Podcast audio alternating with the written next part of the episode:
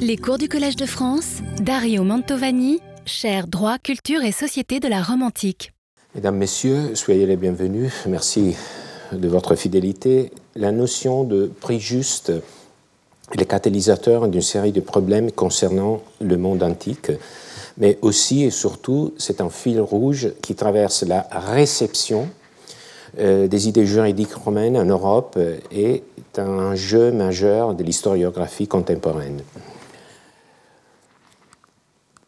Au cours de euh, ces 30 dernières années, l'attention s'est portée sur la pensée économique prémoderne, en particulier sur sa matrice religieuse au Moyen Âge, notamment dans la théologie et l'histoire franciscaine, et on pourrait remonter même plus haut pour euh, l'origine de cette attention, par exemple un article de John Baldwin en 1959.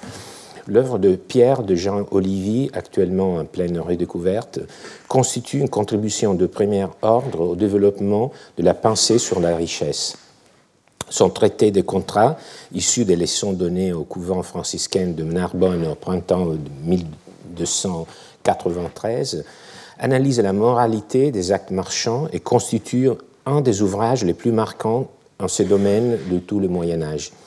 Né d'une aspiration à la pauvreté évangélique, les ordres mendiants ont accompagné la croissance urbaine du XIIIe siècle euh, et les développements de l'économie marchande, transformant, comme l'a bien écrit Sylvain Piron, une attitude faite de méfiance et, dans le cas de Saint François, de rejet viscéral de l'argent, en écoute attentive des problèmes moraux qui s'est posé aux élites urbaines.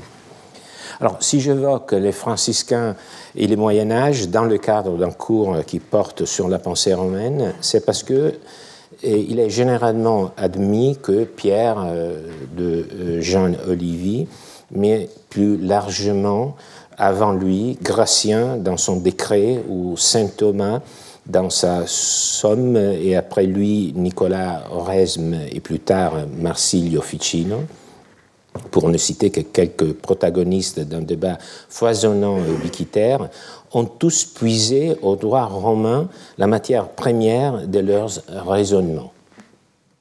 Donc, il s'agit d'une pensée médiévale, mais qui puise ces, éléments, ces composants du euh, droit romain.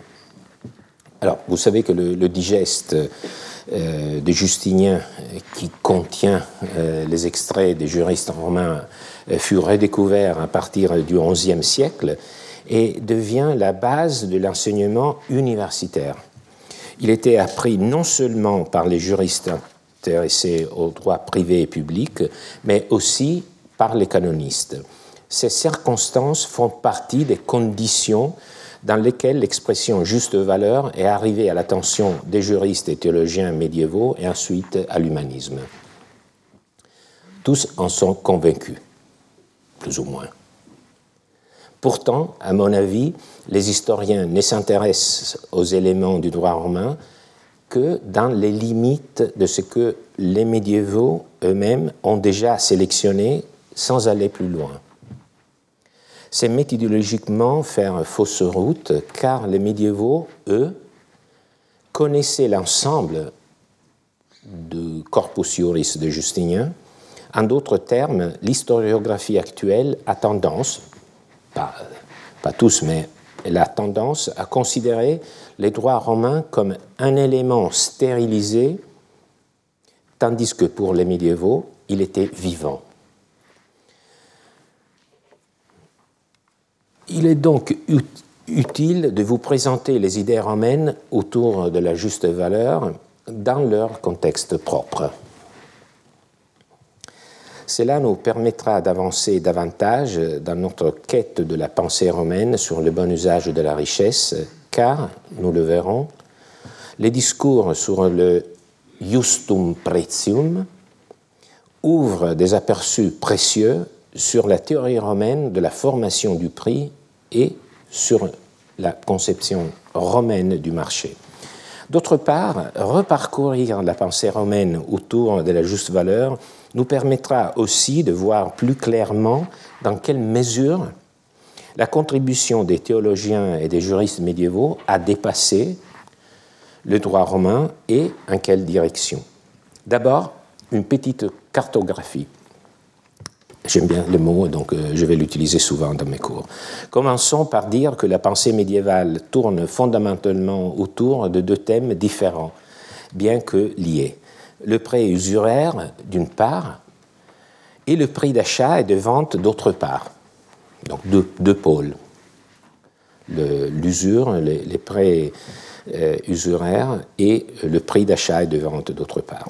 Les deux thèmes sont réunis, pour ne vous donner qu'un exemple, par saint Thomas d'Aquin dans, ce passage de la euh, Summa Theologia. Euh, nous devons maintenant considérer les péchés euh, qui concernent les échanges volontaires chaque mot a une signification, il hein. faut bien la, saisir. Et d'abord, la fraude commise dans l'achat et la vente. Deuxièmement, les intérêts perçus sur les emprunts. Donc, voilà, euh, que euh, ces deux questions euh, étaient déjà traitées par les droits romains, bien entendu. Donc, les, deux questions, les deux pôles l'usure, un contrat de vente était bien, entendu déjà traité par les droits romains. Pour ce qui concerne notamment l'usure, vous vous souvenez que nous avons mentionné les normes limitant le taux d'intérêt qui remontent au 12 tables, donc au 5e siècle avant Jésus-Christ, donc euh, à peu près 1701 euh, avant euh, cette proposition de saint Thomas. Alors, sur la question de l'usure, euh, l'Église catholique était très restrictive. Euh, comme le montre le décret de Gratien, œuvre majeure du droit canonique, composé vers le milieu du XIIe siècle. Siècle. Alors, dans le décret de, euh, décret de Gratien, on dit si vous prêtez votre argent euh, à quelqu'un, pardon, si vous traitez euh, votre argent euh, à quelqu'un et vous en attendez plus de ce que vous avez donné, donc si vous prêtez votre argent à quelqu'un et vous en attendez plus de ce que vous avez donné, vous êtes des usuriers, dit le décret des Graciens.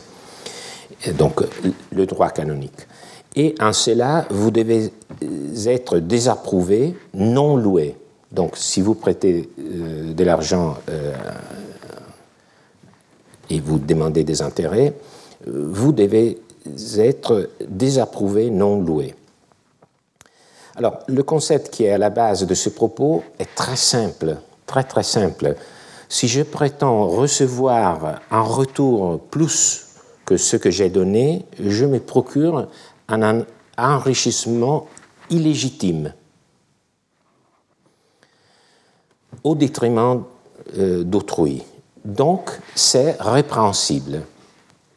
On parlait même de vol du temps qui n'appartient qu'à Dieu, puisque l'usurier fait payer le temps écoulé entre le prêt et son remboursement. Alors, comme vous pouvez l'imaginer, dans une société telle que la société communale du bas Moyen Âge, qui s'ouvrait de nouveau au commerce et qui allait bientôt connaître l'envol des marchands, l'essor des grands banquiers, les Fuguères, Médicis, la question de légitimité des prêts à usure était évidemment très délicate. Euh, je ne suivrai pas aujourd'hui ce volet de la question, mais bornant au deuxième volet, euh, celui du juste prix dans le cadre du droit romain. Mais avant de quitter la pensée médiévale, le texte de saint Thomas, bien que bref, nous permet de faire un double constat. D'abord, il nous montre clairement quelle était la perspective à partir de laquelle le problème était appréhendé au Moyen Âge. C'était la perspective du péché. Les traités de Pierre de euh, Jean Olivier, que j'ai déjà évoqué, d'une cinquantaine d'années successives à la somme de saint Thomas, le montre de façon plus directe encore. Ce traité était issu d'un enseignement de théologie morale délivrés dans des studia, des, disons, des lieux d'études provinciaux de l'ordre franciscain à Montpellier et à Narbonne, enseignement destiné à former les frères à leur tâche de confesseurs. Plutôt que d'offrir un traité complet sur la confession, Olivier insiste sur des sujets qui causent la plus grande perplexité chez les confesseurs, à savoir les contrats. Donc vous voyez pourquoi un franciscain s'occupe des, questions de droit, et notamment des contrats, parce qu'il s'agit, disons, d'un terrain euh, qui pose des problèmes euh, aux confesseurs, surtout dans, euh, disons, dans contextes d'une effervescence économique. Ainsi, les contrats de prêt et de vente et les comportements des parties contractantes s'inscrivent au Moyen Âge dans un cadre autre que le seul droit. Donc il faut bien comprendre que lorsque nous lisons euh, de, prise de position sur un sujet, il faut toujours comprendre quel est le cadre dans lequel euh, ces considérations euh, s'inscrivent. Alors, il ne s'agit pas seulement du cadre juridique, ni même pas en premier lieu du cadre juridique, mais c'était d'abord le rapport entre les négociations et la doctrine chrétienne, les valeurs chrétiennes. Pour les juristes euh, droit romain, donc vous voyez que je, suis en train de vous montrer le décalage entre euh, le point de vue des juristes romains et euh, le point de vue de ceux qui ont remployé leur pensée au Moyen Âge, le point de vue des juristes romains, des, textes qui sont recueillis dans le digeste que nous allons lire, était complètement différent parce que cette superstructure donc de la doctrine chrétienne, n'existait pas. Donc c'est un point de vue exclusivement juridique qu'ils adoptent. Euh, et pour les médiévaux, en revanche, euh, comme je viens de le dire, le problème était de faire coexister ces deux différents univers de référence. Mais le texte de saint Thomas, euh, outre l'empreinte chrétienne, importe une autre, également incontestable, celle de l'aristotélisme. Ce petit texte, il y a, tout dedans. Car quand saint Thomas parle de change volontaire, voluntarias commutationes, échange volontaire, il est en train d'utiliser une catégorie de l'éthique à Nicomaque. C'est donc ce traité qui constitue l'arrière-plan du discours, du discours thomiste dans, ce Dans ce traité, Aristote définissait les vertus à partir de leur contraire, du vice correspondant. La vertu de la justice, la dikaiosune, est donc définie par Aristote à partir de la pléonexia, de l'avidité, dont seront coupables ceux qui profitent plus que nécessaire. Voilà pourquoi prêter de l'argent, étant demandé un retour plus par les biais des intérêts, peut poser problème, à la fois pour Aristote et pour la doctrine chrétienne.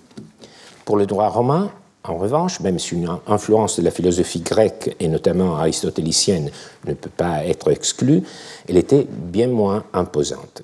Quittons donc le point d'observation médiéval pour revenir à l'Antiquité, notamment pour nous occuper du sujet du juste prix. Euh, deux réflexions s'imposent, d'ailleurs strictement imbriquées. La première est d'ordre terminologique. Les Romains utilisent au moins deux substantifs différents pour indiquer notre sujet, pretium et estimatio.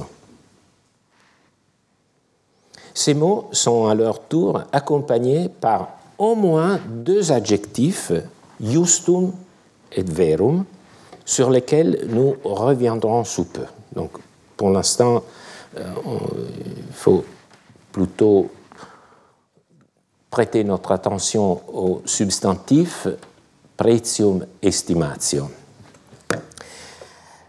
Alors, pretium indique les résultats, un résultat, l'autre estimatio, c'est plutôt l'opération d'évaluation.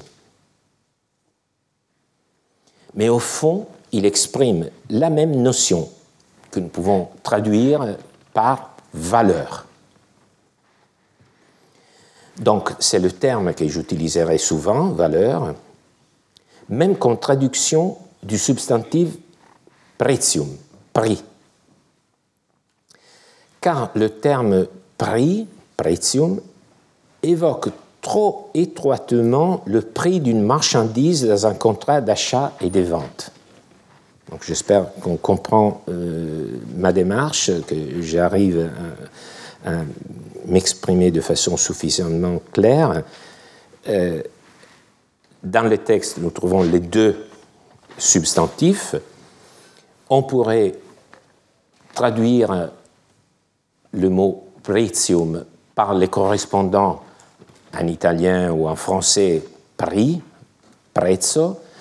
Je ne le ferai pas, ou pas, pas souvent. Je préfère utiliser le terme valeur parce que parce que c'est avec cette acception plus large que les Romains eux-mêmes l'utilisaient, et surtout parce que je pense qu'il y a une pensée implicite en nous qui nous fait, euh, euh, qui nous fait lier l'idée de prix seulement au contrat d'achat et de vente. Mais nous allons le voir tout de suite, les contextes où les juristes romains euh, utilisent le terme prix vont bien au-delà du seul contrat d'achat et de vente.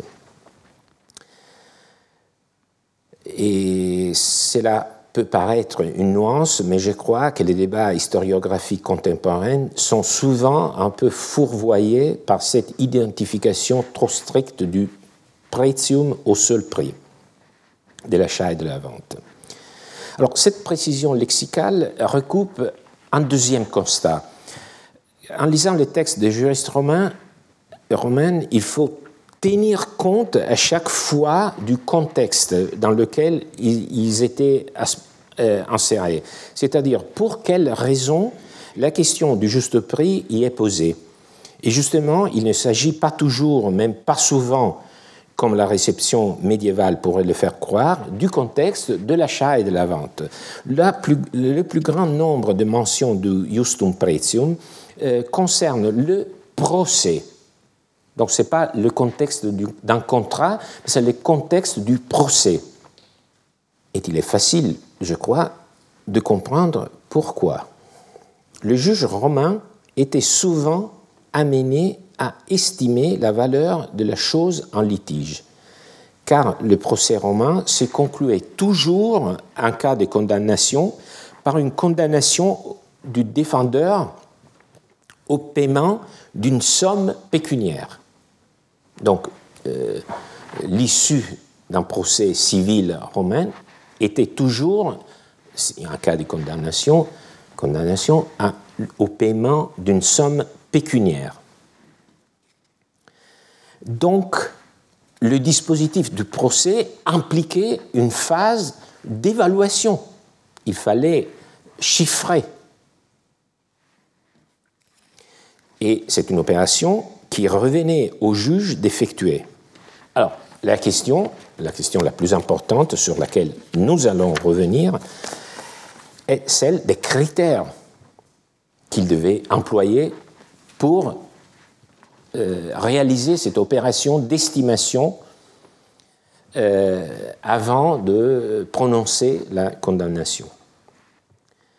Alors, pour l'instant, avant de revenir euh, sur euh, les critères, examinons euh, quelques contextes. Prenons un exemple simple, moi je le considère simple. Si le testament dispose un legs à la charge d'un héritier, en le chargeant d'acheter la chose d'autrui ou d'emporter la responsabilité vers le légataire, si l'héritier ne peut pas la racheter parce que le propriétaire ne veut pas la vendre ou il ne la vend qu'en prix excessif, l'héritier devra payer au légataire la juste estimation. Alors, il s'agit du, juriste Gaius, moitié du deuxième siècle après Jésus-Christ. un legs, vous le savez, est une gratification euh, qu'on dispose euh, par un testament. Il peut porter, par exemple, sur une chose déterminée, une maison, un esclave euh, dans le droit romain, une chose qui appartient au bien du défunt. Mais le testateur peut aussi charger l'héritier de racheter une chose qui n'appartient pas au défunt, qui ne rentre pas dans, la succession, de la racheter d'un tiers et de la donner au légataire. Donc l'héritier achète, rachète la chose euh, qui appartient à un tiers et la donne euh, euh, au légataire. Alors, je sais, vous allez vous demander, mais pourquoi l'héritier devrait accepter de racheter une chose, de la donner au légataire La réponse est simple, parce qu'il a accepté la succession. Donc, il n'est pas obligé d'accepter la, succession. Donc, il, a calculé que ce euh, qu'il obtiendra des biens euh, de l'héritier, euh, disons, le, compense du sacrifice qu'il doit accomplir pour acheter la chose et la donner entière. Donc, faisons l'exemple, l'héritier a accepté la succession, donc il doit racheter ce qu'il doit donner un legs c'est une opération que euh, aujourd'hui est considérée nulle par l'article 1021 du Code civil, mais le droit romain donnait plus de liberté au testateur et à, l'héritier. Donc c'était un legs légitime, valide. Euh, le problème est qu'est-ce qui se passe si le tiers propriétaire de la chose ne veut pas la vendre? Bien sûr, le, tiers n'est pas ni le défunt, ni, le légataire, ni l'héritier, c'est un tiers. Un parmi nous. Donc euh, l'héritier arrive chez nous et nous dit, bon, euh, vous savez, j'ai accepté la succession euh, et donc il faut que, que, je rachète cette chose qui est à vous et je la donne à un légataire. Et, disons, ce tiers se dit, mais j'ai aucune intention de vous la vendre. Euh, bon, je comprends, mais je ne vais pas vous la vendre. Ou, autre possibilité, ah, c'est très bien, euh, euh, je vous accueille avec toute ma bienveillance. Mais le prix, c'est dix fois plus cher que le prix que normalement on obtiendrait sur les marchés. Donc, quelque chose d'extravagant. Qu'est-ce que l'héritier qui a essayé en vain de racheter la chose peut faire? Bon, euh, il, faut qu'il offre, euh, c'est ce que Gaius nous dit, qu'il offre au légataire une somme équivalente à la chose qu'il n'a pas pu racheter. Et s'il n'arrive pas à calculer cette somme, ou s'il la calcule de façon euh, que le légataire considère inacceptable, ça revient au juge de faire l'estimation. Alors vous comprenez, il y aura un procès entre l'héritier et le légataire, et à la fin, l'héritier sera condamné à payer une somme qui correspond à la valeur euh, de la chose qu'il n'a pas pu racheter, et c'est le juge qui fera cette estimation. Voilà pourquoi le juge est appelé souvent à faire euh, des opérations euh, d'évaluation pécuniaire. Il y a des dizaines de, cas de, cette espèce euh, dans le digeste. Euh, euh, un autre exemple nous aidera à mieux nous habituer à cette fonction judiciaire. Dans un procès de répartition du chose commune, le juge sera tenu d'évaluer la chose à son juste prix. A une chose commune, les copropriétaires souhaitent la diviser. Comment peut par exemple, c'est une chose qui est qu'on ne peut pas diviser. Par exemple, euh, un cheval qui, que nous avons en copropriété trois personnes. Qu'est-ce qu'on fait? On donne la propriété du cheval à, une, euh, à un des trois propriétaires et on donne une compensation pécuniaire aux deux autres. Mais comment peut-on donner une, compensation pécuniaire si on ne fait pas une évaluation préalable? Donc c'est, déjà dans le contexte de la division d'une chose commune qu'on comprend très bien le rôle du juge. Il faut évaluer la chose.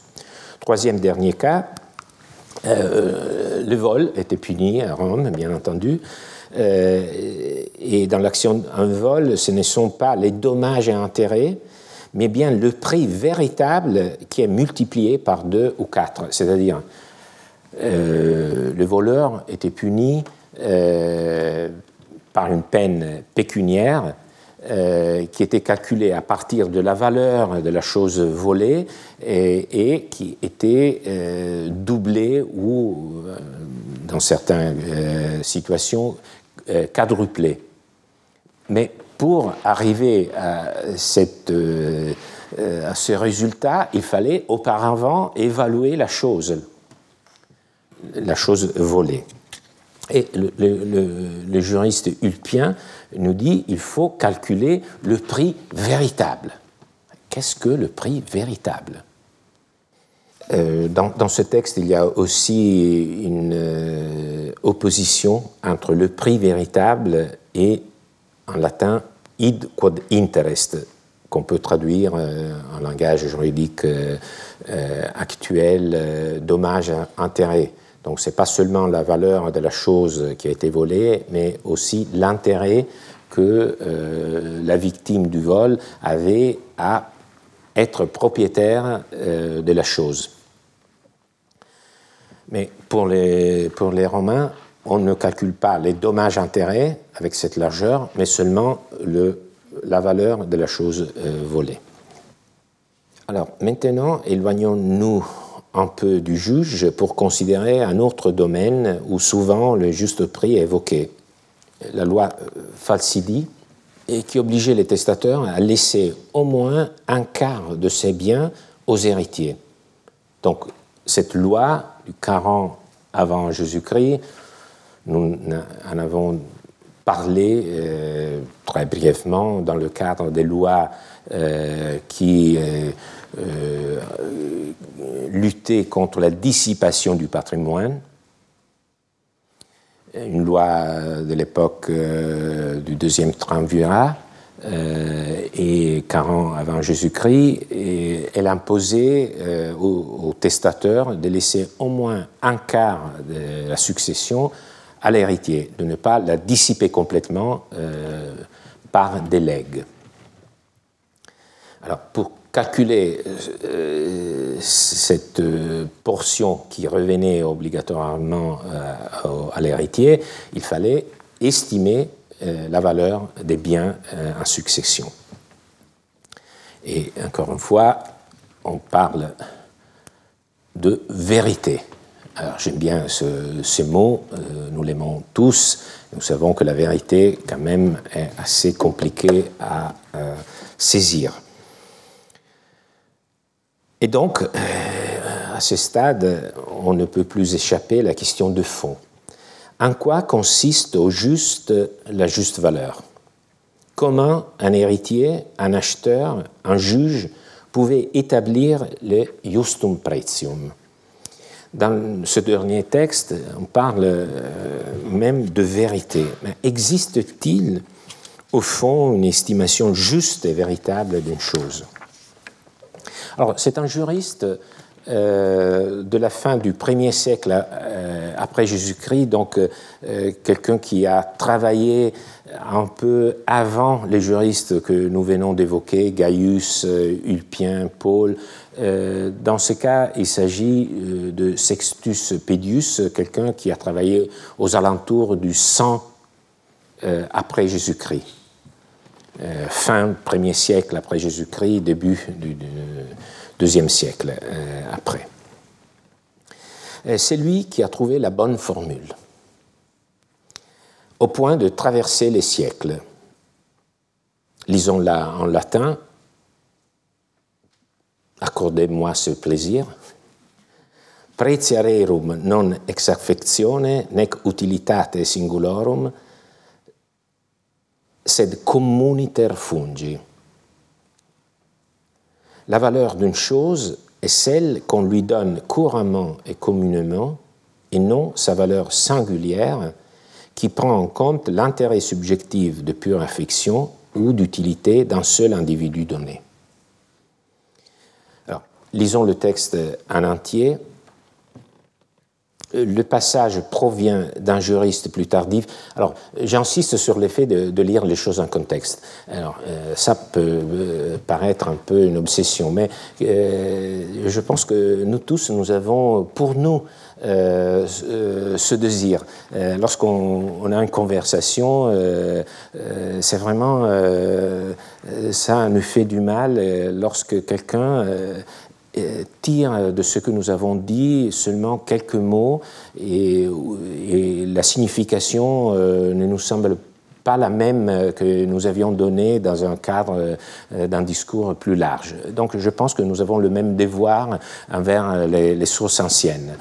Alors, euh, le passage provient d'un juriste plus tardif, Paul, au début du IIIe siècle, vous savez qu'il y a ce dialogue incessant entre les juristes euh, sur une étendue euh, chronologique assez large, surprenant pour nous. Pour nous, c'est la vitesse du changement juridique qui caractérise nos sociétés, tandis que les juristes romains pouvaient parler entre eux à distance euh, de 100 ou 150 ans, ou même plus, euh, dans ce cas à peu près 150 ans. Donc Paul, euh, au début du IIIe siècle, mentionne l'opinion de Sextus Pedius. Le contexte est celui de l'estimation de la perte subie par un propriétaire dont l'esclave a été tué. Donc ça, c'est le point de départ. Un esclave a été tué, euh, cela constituait un délit puni par la loi Aquilia, Aquilia, qui imposait comme sanction le paiement d'une quantité d'argent correspondant à la plus haute valeur qu'avait eue la victime au cours de l'année. Encore une fois, euh, c'est une peine pécuniaire euh, et il fallait estimer la valeur euh, de la chose, par exemple, qui avait été tuée, de, l'esclave ou de l'animal qui avait été tué. Et donc on l'a calculé par rapport à, la valeur la plus haute qu'avait eu la victime au cours de l'année. Donc il fallait l'estimer. Alors, euh, évoqué le nom, euh, euh, loi aquilienne, lex Aquilia. Vous savez que c'est à la base de la responsabilité aquilienne aujourd'hui. toute activité humaine peut engager la responsabilité de celui qui cause un préjudice à quelqu'un d'autre. Donc, c'est le modèle, c'est cette loi romaine qui a, disons, légué son nom même à ce ce pan euh, du droit civil. Euh, donc, bien évidemment, euh, cette loi posait un problème d'estimation. Si mon esclave est tué, je pense qu'aucune valeur d'affection ne doit être prise en considération. Comme dans le cas, par exemple, où, alors vous voyez, pas, les juristes ont tendance pas seulement à exposer des, principes, mais aussi à donner des exemples pour nous faire mieux comprendre de quoi s'agit-il. Par exemple, ton fils naturel est tué par quelqu'un. Donc c'est un esclave, mais c'est ton fils naturel. Par exemple, on a eu une relation euh, sexuelle avec une esclave, donc euh, euh, le fils né est un esclave, mais c'est aussi le fils naturel du, propriétaire. Alors, on t'a tué ton esclave fils naturel, tu serais prêt à l'acheter à un prix élevé, alors que sa valeur est celle admise par tous. Alors, tu serais prêt à l'acheter à un prix d'affection. Mais, et donc, comme c'est la valeur que, tu lui donnes, tu t'attends que le juge va condamner le, tueur à une peine qui est en fonction de la valeur que, que tu donnes à ton esclave fils naturel. Mais les juristes, ils observent ce n'est pas, pas le, cas, sa valeur est celle admise par tous. Et là, il explique, alors je, vous le dis, c'est un texte qui a eu des lectures infini. Aujourd'hui également est au centre de discussions inépuisées et, j'en suis sûr, inépuisables même après ce cours. Mais euh, il faut vraiment comprendre qu'il s'agit d'un élément majeur euh, de la réflexion occidentale sur euh, la, valeur et la richesse. Et donc, lisons le, principe. Donc, ça, c'était le début du texte de Paul. Ici, Paul insère le principe qui reprend de, son prédécesseur Sextus Pedius a dit aussi que le prix des choses n'est déterminé ni par leur valeur affective, ni par l'utilité qu'elles peuvent avoir pour une seule personne, mais c'est la valeur qu'on lui donne couramment et communément. C'est pourquoi celui qui possède, alors on tire les conséquences, possède son fils naturel comme esclave, n'est pas considéré plus riche de ce fait. vous, comprenez les paradoxes? Si je donne une valeur d'affection à mon esclave euh, fils, euh, c'est comme dire que je suis plus riche, parce que cet esclave a une valeur immense. Donc, pour le dire euh, un peu brutalement, il faudrait que je paye plus d'impôts parce que je suis plus riche. Euh,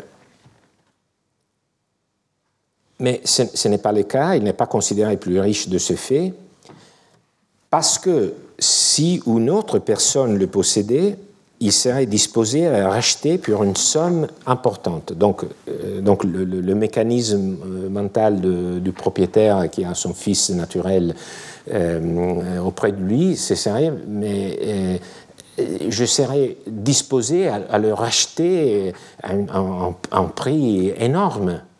Donc ça veut dire que ça, cet esclave vaut, vaut beaucoup. Mais ce n'est pas le cas. De même, on ne peut considérer que celui qui possède le fils d'un autre a dans son patrimoine la valeur qu'il obtiendrait s'il le vendait à son père. Donc on peut, on peut faire euh, le, contraire.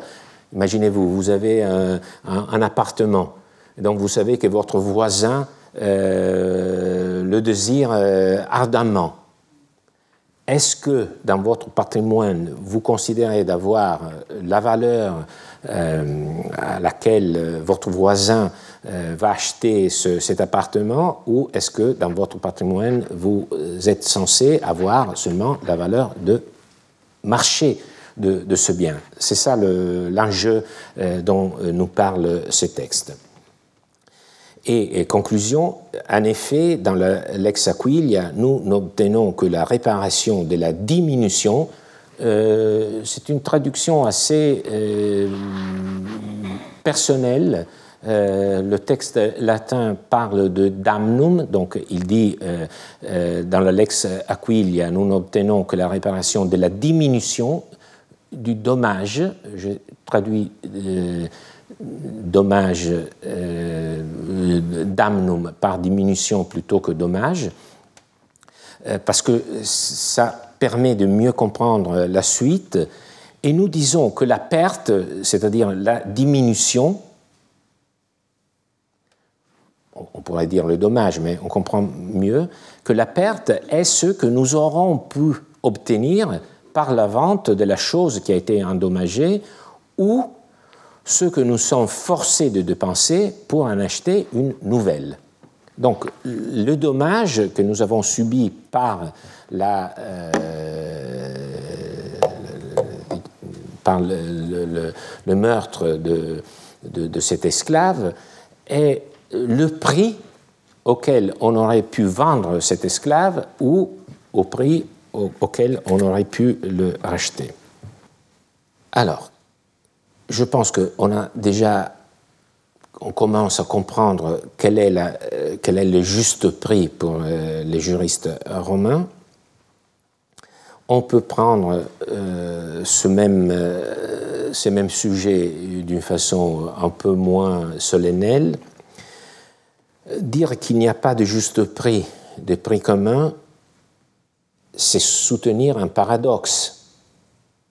Je pense que dans l'historiographie, il y a parfois un peu d'excès de, sophistication. C'est donner un démenti à l'expérience quotidienne. Il n'est personne qui ne soit convaincu qu'il y a un prix autre que le prix conventionnel, c'est-à-dire le prix euh, qu'on peut négocier entre deux personnes. il y a un prix qui est plus objectif. Tous savent qu'il existe un prix qui représente la valeur de la chose d'après l'opinion commune. Par exemple, si on, suppose deux personnes qui souhaitent vendre et acheter une chose dont ils n'ont jamais connu la valeur vénale, donc imaginez-vous euh, devoir négocier une chose dont vous n'avez aucune idée de quelle est sa valeur vénale. Vous ne savez pas à quel prix d'autres personnes en pourraient traiter le même jour, dans le même lieu. Alors le prix auquel vous arriverez sera nécessairement arbitraire. Parce que chacun des co-contractants, consultant ses désirs et ses besoins, se demandera ce qui lui plaît plus ou lui convient le mieux du prix ou de la chose, et l'échange, sera fait sur cette base uniquement. Mais on, on le sent bien, cette hypothèse n'est qu'une sorte d'abstraction ou quelque chose qui nous arrive très très rarement dans notre vie. Il faut prendre en compte que chaque acheteur est normalement intéressé à ne pas payer plus cher à quelqu'un ce qu'un autre vendeur veut bien lui donner à meilleur marché. Il s'établit donc par la comparaison de la totalité des offres avec la totalité des demandes une valeur courante et commune. Et celle-ci diffère sans doute de celle qui se serait établie entre nos, nos deux personnages isolée, euh, sans information, parce qu'elle est le médium, euh, cette valeur est le médium des différentes valeurs résultant du débat entre les contractants d'un nombre bien majeur d'échanges. Et c'est ce médium qui est le juste prix. Alors, je, le répète, c'est une expérience qu'on fait, fait tous les jours euh, lorsque nous achetons euh, quelque chose. Davantage aujourd'hui, parce que nous avons la possibilité de consulter par les biais du réseau les prix de n'importe quelle marchandise. Bien entendu, c'est un peu différent s'il s'agit d'une marchandise standardisée et donc, on peut bien se rendre compte de, son prix. C'est un peu différent. Euh, euh, par exemple, s'il s'agit d'une chose avec beaucoup plus de caractéristiques. Mais existe-t-il un juste prix des appartements à Paris? Je pense que peut-être ce n'est pas, pas juste, mais euh, on peut bien l'établir arrondissement par arrondissement, même rue par rue. Et donc, on sait très bien, lorsqu'on vend ou on achète un appartement, euh, si nous sommes en train de faire une bonne affaire ou une mauvaise affaire. Et voilà à quoi fait référence euh, Sextus Pedius euh, par sa formule. Est-ce que par ces mots, on, on va les relire, le, prix des choses n'est déterminé ni par leur valeur affective, ni par l'utilité qu'elles peuvent avoir pour une seule personne, mais c'est la valeur qu'on lui donne couramment et communément. Est-ce que. Alors, d'abord, une précision très importante. Le contexte, c'est un contexte judiciaire. C'est pourquoi la juste valeur est estimé par rapport à une valeur moyenne, parce que le juge a un rôle impartiel entre les parties en litige. Donc c'est pourquoi, dans ce contexte, le juste prix est aussi une, valeur, on, peut le dire, impartielle, une valeur moyenne, une valeur qui convient à tous. C'est très important le contexte euh, judiciaire dans lequel nous lisons cette euh, définition. Deuxième remarque, est-ce que, par ces mots, ce juriste romain pensait au marché? Bien entendu, quand je parle de marché dans ce contexte, je ne fais pas référence euh, au forum, euh, au marché euh, physique, lieu d'exposition et de vente de marchandises, au marché de la place d'Aligre ou de la place Monge.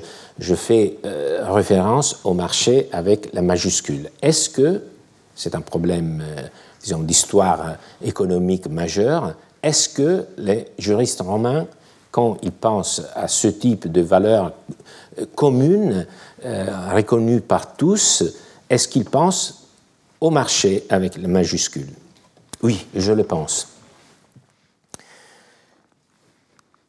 On peut euh, s'en rendre compte euh, si on examine deux autres textes. le premier reprend, c'est un texte aussi de Paul, le même juriste qui évoquait Sextus Pedus dans le, texte précédent. Euh, c'est un texte différent, mais dans ce texte, il reprend plus, plus haut, euh, je ne vais pas euh, recopier cette partie, mais il continue ici et il, il nous dit les lieux et les moments font varier un prix. Les lieux et les moments font varier un prix. En effet, l'huile ne sera pas, estimée au même prix à Rome qu'en Espagne, tout comme elle ne sera pas estimée au même prix en de temps infructueux qu'en de temps féconds. Toutefois, les prix ne doivent, euh, ne doivent pas euh, être estimés en relation au moment seulement, ni selon la cherté qui est rarement atteinte. Alors, euh, ce sont plus ou moins les, mêmes idées qu'on trouve, euh, trouve, ici.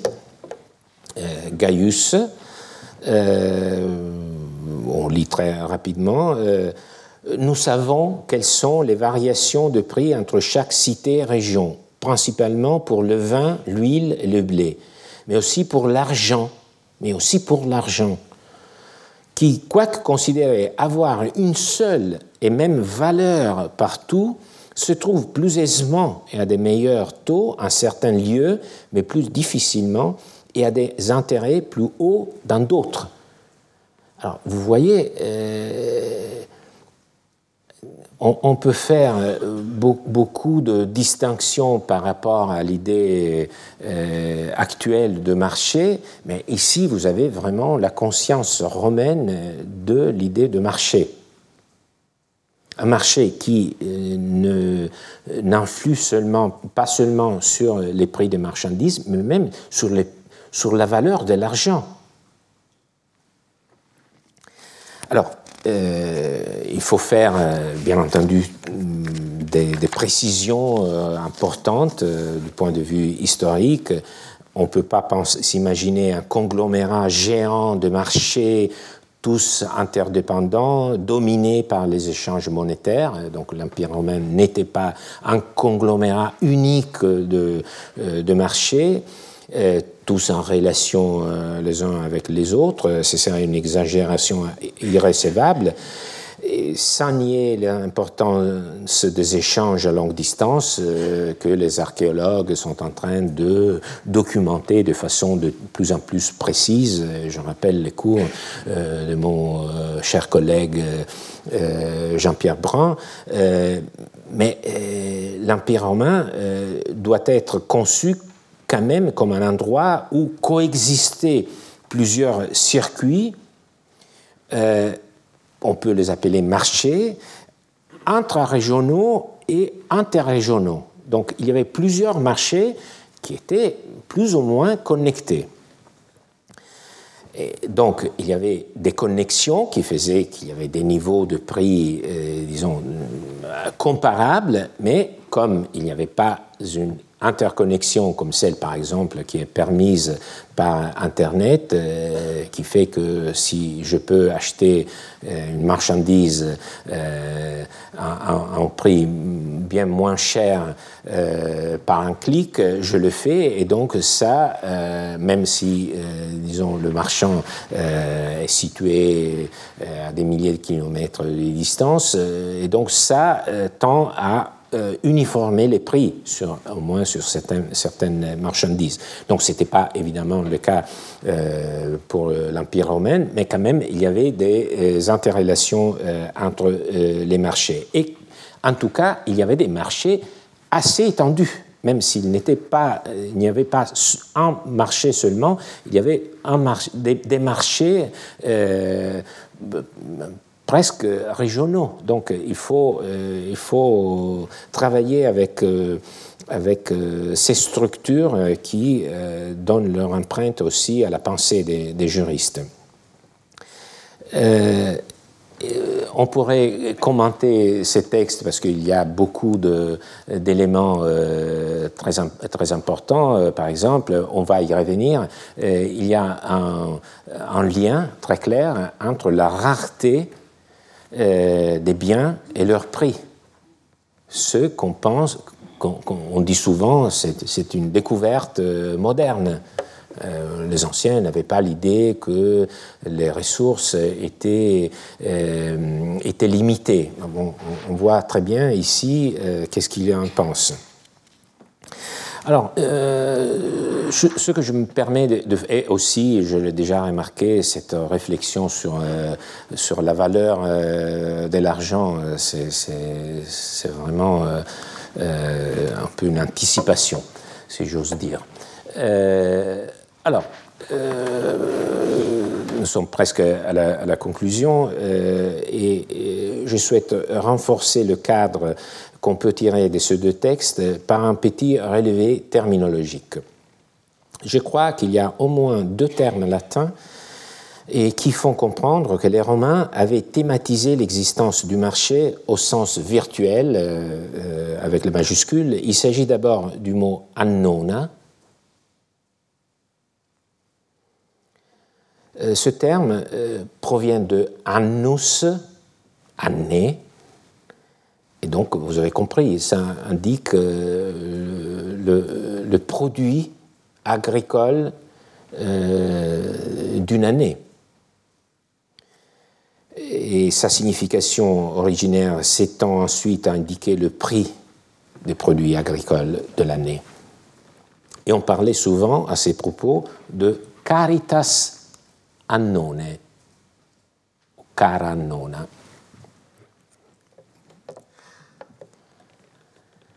Alors, euh, le, substantif caritas et l'adjectif cara viennent du verbe carere, manquer.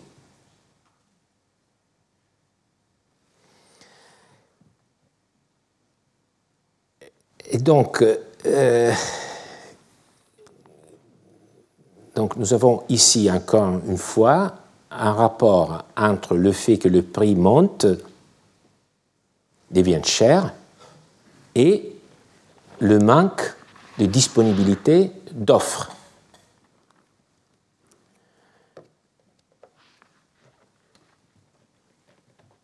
Et donc, également en français, l'adjectif cher, même si nous n'en avons pas la conscience, implique qu'un bien est insuffisant. Alors, je pense que nécessaire que dans ce vocabulaire latin, on retrouve déjà toute une théorie économique en miniature.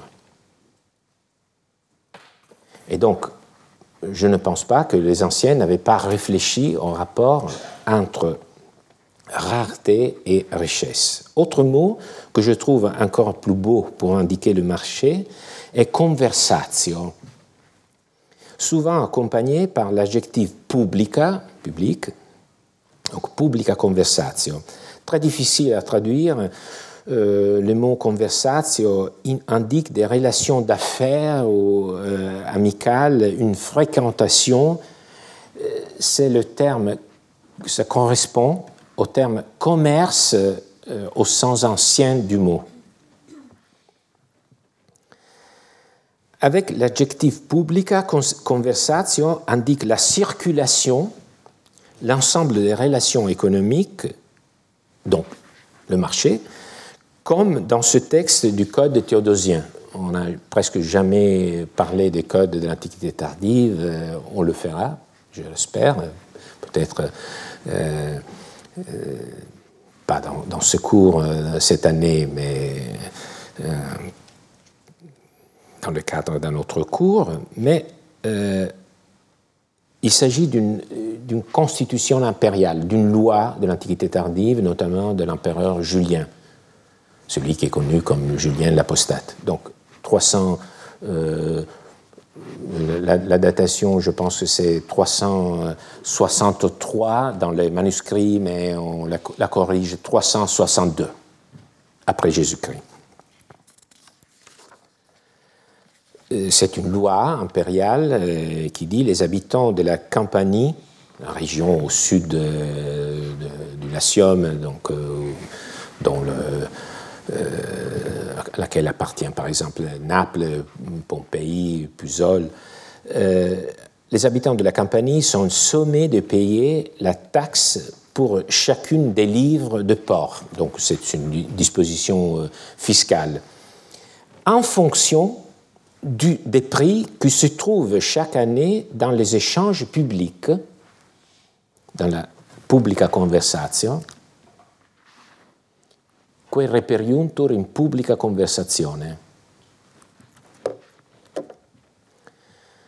De sorte que les habitants de la campagne ne doivent pas verser la taxe par rapport au prix que l'on trouve dans la ville de Rome.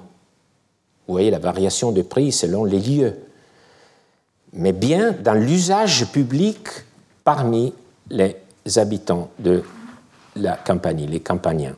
In publicis usibus, euh, c'est une autre façon de, dire la même chose.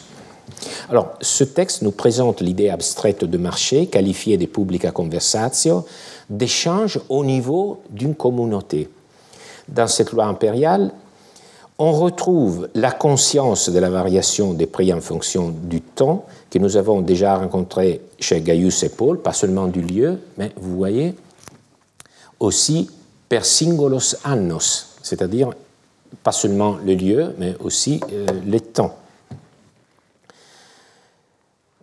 Et euh, il y a aussi euh, une donnée économique, d'histoire économique, d'économique, euh, euh, disons plus concrète, c'est-à-dire il nous dit que même euh, par rapport à une distance assez réduite comme celle qui s'ouvre entre le Latium et la Campanie, il pouvait y avoir des variations de prix sensibles. Donc les marchés avait une dimension qui, était, régionale. Par exemple, il n'y avait pas un seul marché italien.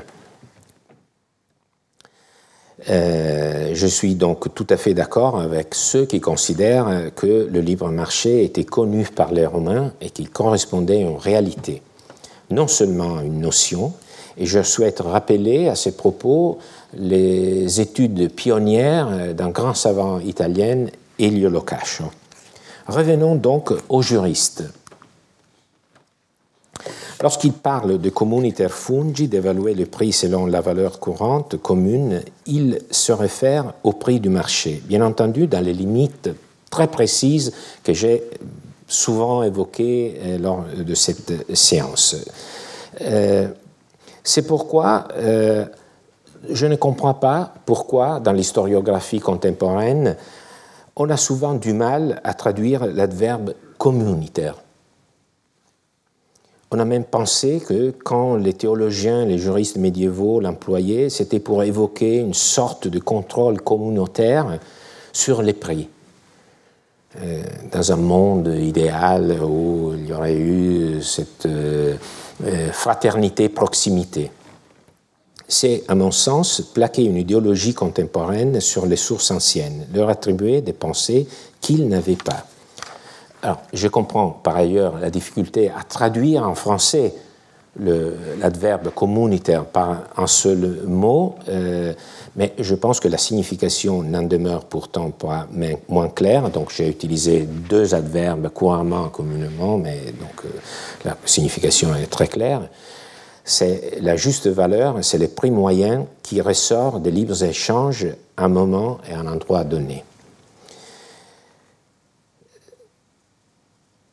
Je veux d'ailleurs souligner que cette idée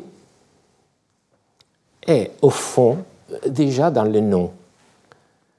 Si les juristes romains parlent souvent de pretium, en l'utilisant en tant que synonyme de valeur, ce n'est pas parce qu'ils pensent seulement au contrat de vente et d'achat, mais c'est parce qu'ils pensent que la juste valeur d'une chose est celle qui se déterminerait si on met cette chose à la vente.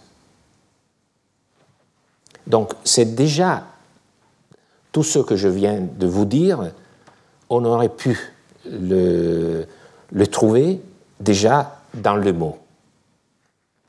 Une fois déterminé qu'il existait un prix juste en tant que moyenne, une autre question s'impose. Est-il légitime de vendre un bien à un prix bien au-dessus de la moyenne du marché?